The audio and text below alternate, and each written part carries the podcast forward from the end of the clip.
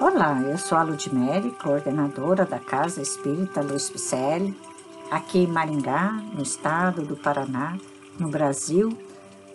Estamos fazendo a leitura do livro A Caminho da Luz, que constam mensagens ditadas pelo Espírito Emmanuel e que foram psicografadas por Francisco Cândido Xavier. Vamos dar continuidade ao estudo do capítulo vigésimo, Renascença do Mundo, com o subcapítulo Renascença Religiosa. A essas atividades reformadoras não poderia escapar a Igreja desviada do caminho cristão. O plano invisível determina, assim, a vinda ao mundo de numerosos missionários com o objetivo de levar a efeito a renascença da religião de maneira a regenerar os seus relaxados centros de força. Assim, no século XVI, apareceram as figuras veneráveis de Lutero, Calvino, Erasmo, Melanchthon e outros vultos notáveis da Reforma na Europa Central e nos Países Baixos. Por ocasião dos primeiros protestos contra o Fausto desmedido dos príncipes da Igreja, ocupava a cadeira pontifícia Leão X, cuja vida mundana impressionava desagradavelmente os espíritos sinceramente religiosos.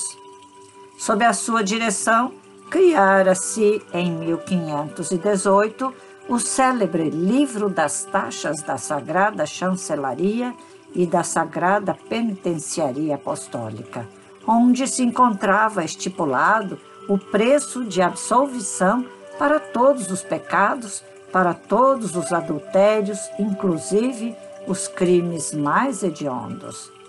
Tais rebaixamentos da dignidade eclesiástica ambientaram as pregações de Lutero e seus companheiros de apostolado.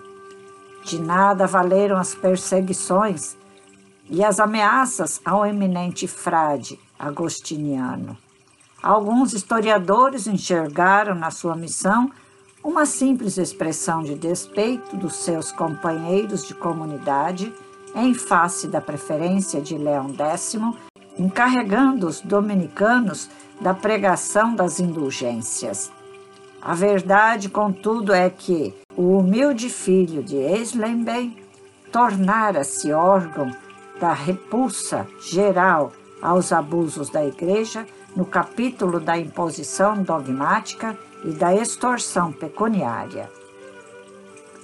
Os postulados de Lutero constituíram, antes de tudo, modalidade de combate aos abusos e absurdos romanos, sem representarem o caminho ideal para as verdades religiosas. Ao extremismo do abuso, respondia com o extremismo da intolerância, prejudicando a sua própria doutrina. Mas o seu esforço se coroou de notável importância para os caminhos do porvir. Por isso é interessante a gente estudar este livro, A Caminho da Luz. Você já observou de onde vem vindo certas práticas que ainda persistem, não só na igreja, mas na política, na, na sociedade. As pessoas, elas buscam, dentro do seu próprio egoísmo, colocar as normas e as regras sociais a seu bel prazer, para se beneficiarem. Veja lá existe perdão para aquilo tudo. Não é questão de não haver o perdão, mas de que a, a população não entendia que a justiça divina já imperava aqui. Que para existir nesse planeta temos que nos revestir de um perispírito com registros de tudo o que nós fizermos. E aí morriam, não entendiam, faziam o que bem entendiam, né? Continuavam nascendo e renascendo em corpos, sofrendo as consequências de suas ações pretéritas e até hoje tem muitas pessoas que não entendem isso e continuam arraigados na sua idolatria e não sabem por que sofrem. Quer saber por que estamos sofrendo hoje? Consequências de nossas atitudes do passado. São nossas atitudes que estão reverberando no hoje. Queremos saber como vai ser o nosso futuro? Não precisa nem der a mão, né? Já está escrito em nosso perispírito. É só saber o que plantar no dia de hoje. O que você está fazendo? Que obra social você está fazendo? Que leituras você tem feito? Que ações você tem tomado? Que caminho da igreja interior, da sua igreja, não é do templo, mas a igreja que Jesus mencionou, né? que você tem feito da sua igreja interior? Tomando atitudes boas, ruins, isso tudo vai reverberar no futuro. É assim, é a lei.